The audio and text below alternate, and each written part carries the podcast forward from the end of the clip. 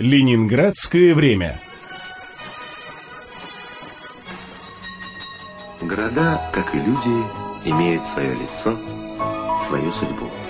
Гений народа создал Петербург, Петроград, Ленинград, один из самых прекрасных городов мира. Программа Владимира Рекшана «Ленинградское время».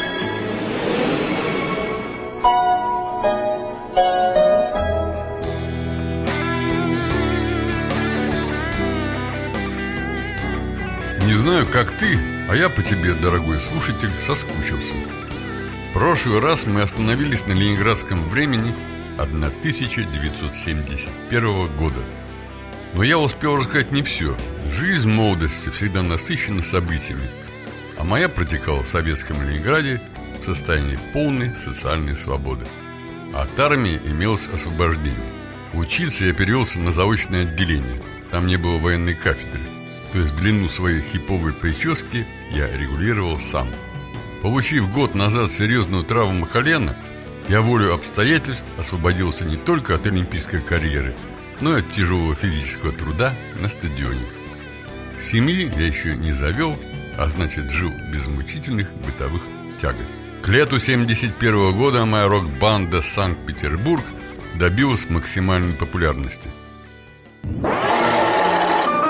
Ленинградское время.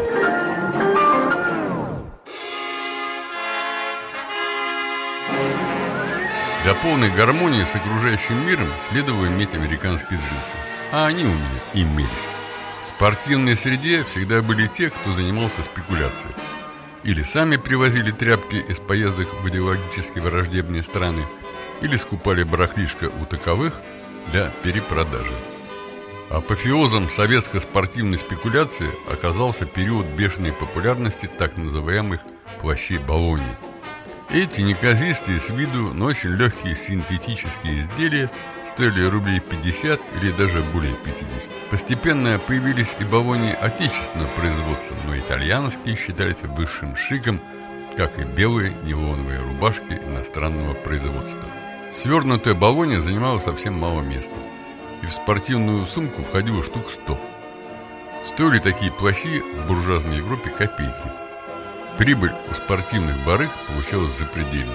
По негласной договоренности на таможнях всего мира спортивные делегации не досматривали. Скандал случился в 1972 году, когда на границе тряханули возвращавшуюся из США команду наших баскетболистов. Нападающий Жар Мухамедов пытался провести пистолет. После инцидента спортсменов стали проверять наоборот, особенно старательно.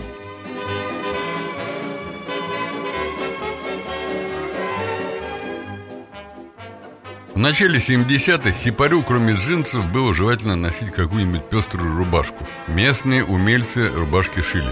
Помню одну такую на себе. Красные цветы на ситцевой ткани.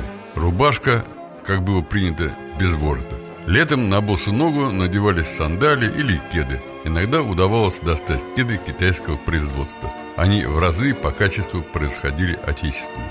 На запястье я носил некую металлическую пластинку на цепочке. Ее называли ансером.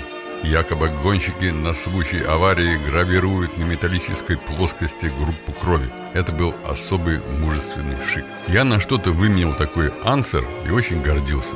Тогда же барабанщик группы «Санкт-Петербург» Володя Лемехов привел знакомого, желавшего продать вещь, ставшую частью меня года на три. Куртка цвета хаки на отстегивающейся подкладке. Настоящая военная. Представлялись в ней какие-нибудь марширующие десантники доблестной Голландии. Для ленинградской зимы куртка оказалась легковатой. Я мерз, но терпел. А летом я куртку тоже часто надевал без подкладки. Обошлась мне вещица в 25 рублей. У куртки имелся капюшон. Это избавляло от необходимости зимой носить шапку. Было принято меняться одеждой. Помню, я очень завидовал коричневой кожаной куртке Мишка Марского. И как-то он дал мне ее поносить. Ленинградское время. Лотерея есть лотерея. Кому москвич, кому Волга, а кому и дачный домик. Не забудьте только приобрести лотерейный билет. Тем временем На мне джинсовая куртка «Ранглер», взятая поносить у студента биофака Славы Гулина. С джинсовой сумки, сшитые из старых штанов, несколько пластинок. Я иду меняться к одному жуликоватому приятелю. Воспоминания писателя, спортсмена и музыканта Владимира Рикшана об исчезнувшем городе.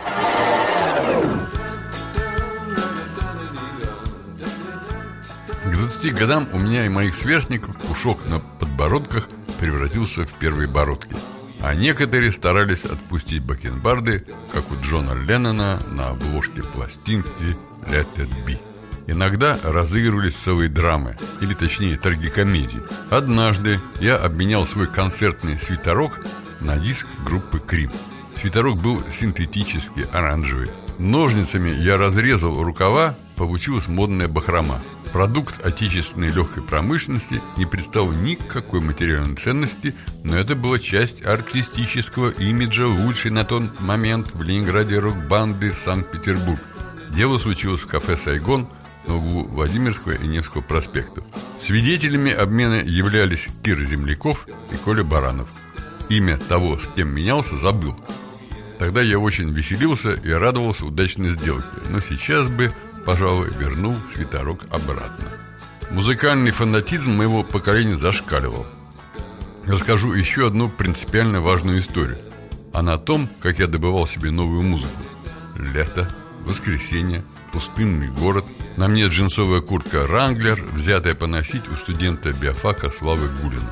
С джинсовой сумки, сшитые из старых штанов, несколько пластинок. Я иду меняться к одному жуликоватому приятелю. Он живет на Литейном проспекте рядом с лекторием. Захожу, раскладываю товар. У парня странного вида диск. Изучаю обложку. Что это? Это суперновая группа «Психоделия». Группа «Спукитус». Альбом «Церемония». Начинаем прослушивание. Какие-то странные звуки, а затем бесконечно продолжается «пи-пи-пи-пи-пи-пи-пи-пи». Но я этот спуки туз ни за что тебе не отдам, говорит приятель. Да и чем я могу его удивить? У меня бетловский сержант. Но сержантов в Ленинграде завались. И остальные диски не представляют интереса. Но я закусил у дела. Решил, что не уйду без церемоний. Я приложил к сержанту альбом группы Troggs. Не сработало. Я доложил к Troggs диск с мюзиком «Волосы». Ноль реакции. Я безуспешно выстраивал разные комбинации из дисков – но знакомый гад посмеивался и не поддавался.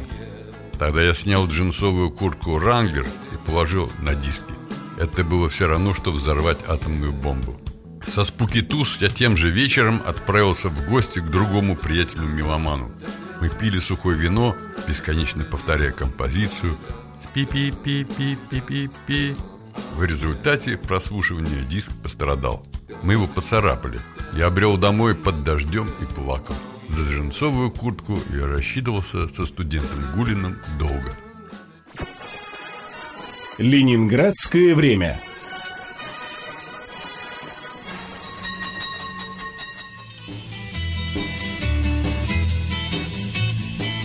Все процессы, которые проходили в большом мире, имели место быть и в Ленинграде тех лет – Первое послевоенное поколение заявило о своих правах, встав под знамена рок-музыки. Развился этот новый музыкальный жанр и в Советском Союзе.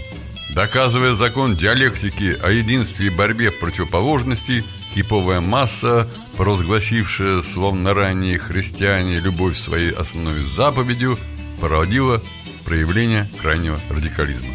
Европейские красные бригады взрывали бомбы и захватывали заложников.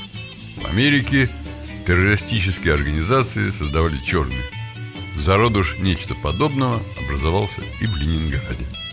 Некто Коля Васин, известный в Ленинграде битломан, поздравил 9 октября 1970 года Джона Леннона с 30-летием, а благодарный Джон Леннон прислал Коле Васину пластинку с записью концерта в Торонто.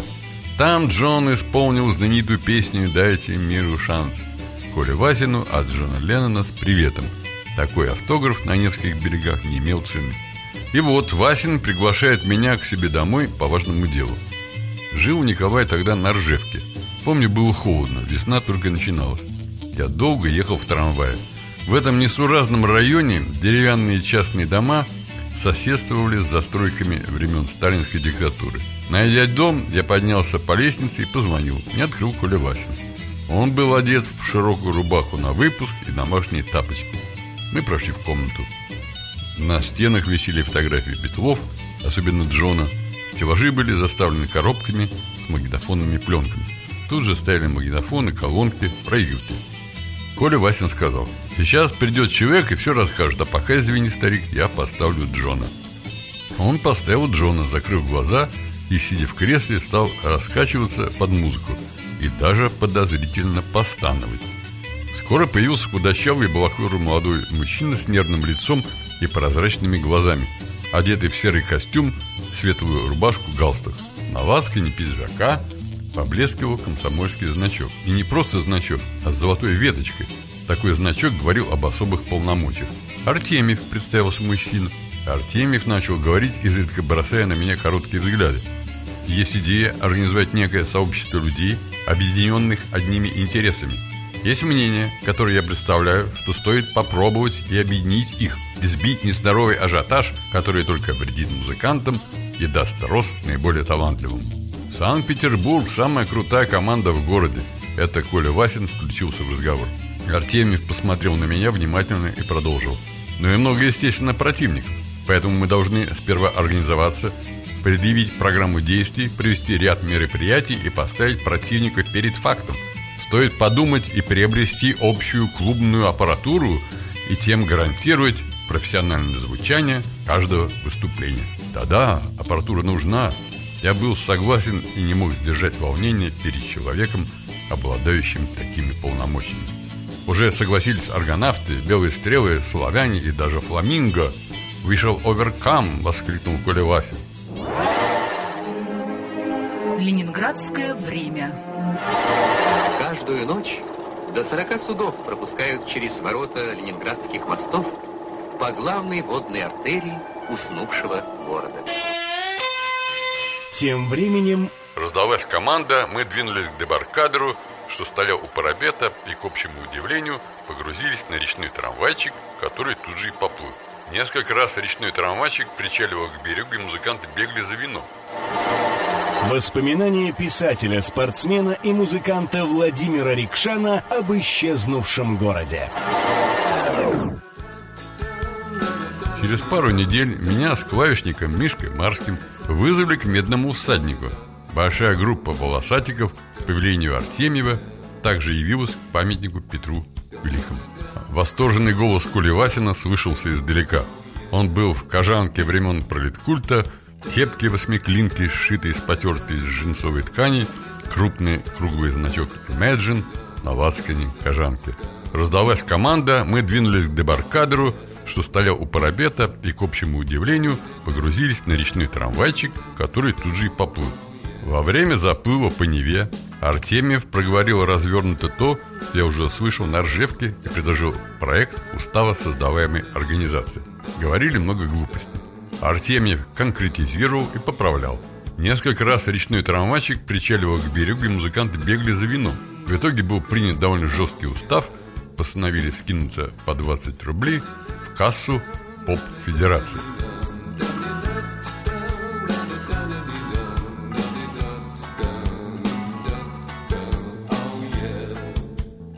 Прошло еще сколько-то времени. Стало совсем тепло. По сложной системе конспиративных звонков узнаю. Ночью на улице Восстания в здании бывшей гимназии произойдет встреча наших рокеров с польской рок-группой «Скальды», приехавшей в СССР на гастроли. Иметь при себе 3 рубля на организационные расходы.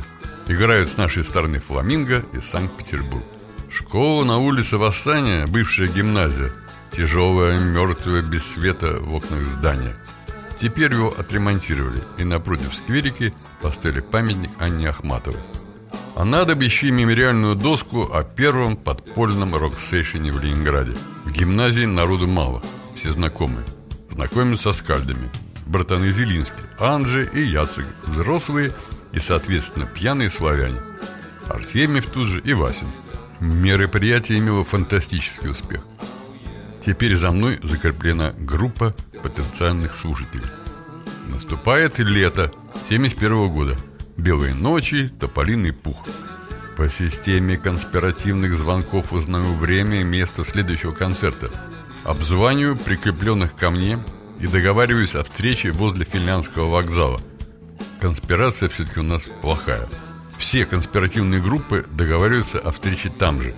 Человек где-то 500 джинсовых волосатиков набивается в трамвае и едет в ночи, пугая случайных пассажиров. Собираю со своих по 3 рубля, после я сдам собранное Артемию.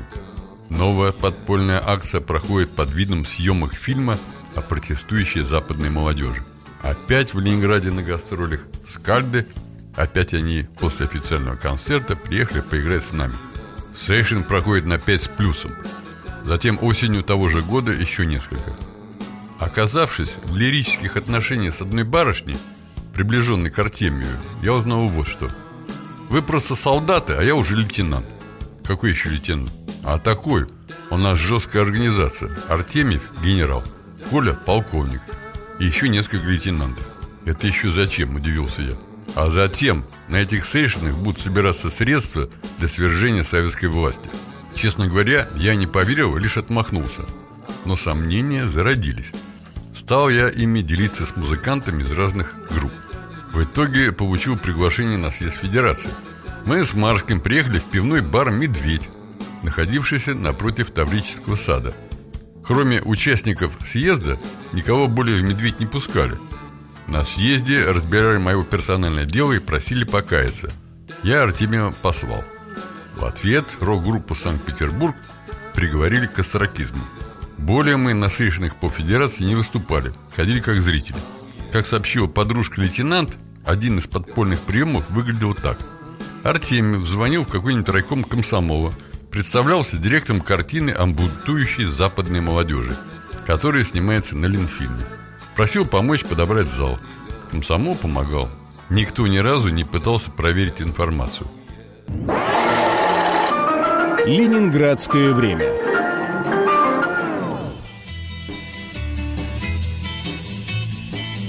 Поздней осенью Артемьева арестовали. Каждый из музыкантов поп-федерации получил по повестке на улицу Каляева. Там, в следственном отделе, мы сидели в долгом коридоре, поджидая своей очереди. Выяснилось, Артемьев носил значок не по праву. И в смысле значка он, собственно говоря, не являлся никем. В уставу человека следственного отдела механически задавал вопросы. Был ли там-то и там-то, сдавал ли трешницы и сколько, и про речной трамвайчик, и про скальдов. Прочтите, запишитесь свободно. Судили Артемьева весело. Это походило на сейшн. Судили Артемьева весело. Это походило на сейшн. Он сидел в тесном вольерчике. Белокурая подруга Артемия сидела в первом ряду и живо реагировала на действия суда. Прокурор сказала, но не уверенно. В 10 классе подсудимый создал группировку школьников, в которой имел звание фюрера. Суду прокурор смог предъявить лишь два подделанных Артемьевым бюллетеня. И за это Артемьев после покаянного слова получил год исправительных работ на стройках страны, а белокурая подруга, также проходившая по делу о бюллетенях, получила год условно. Про деньги, передаваемые нами обвиняемому, речь вообще не шла. Билеты на сейшн не продавались, а то, что я и такие, как я, собирали трешницы и сдавали их в липую поп-федерацию, так это частные пожертвования, которые не запрещены. Да и о свержении советской власти на суде не заикались. Кстати, Борис Гребенщиков одну свою знаменитую песню начинает так. «Полковник Васин приехал на фронт со своей молодой женой. Надо будет при случае его спросить. Может быть, и он был в курсе военной структуры поп-федерации». Вот так в маргинальной среде советских хипарий тлела искра ваххабизма. Однако пора сказать «аревуар». Но в следующий раз я Ленинград вспоминать продолжу. Программа Владимира Рекшана «Ленинградское время».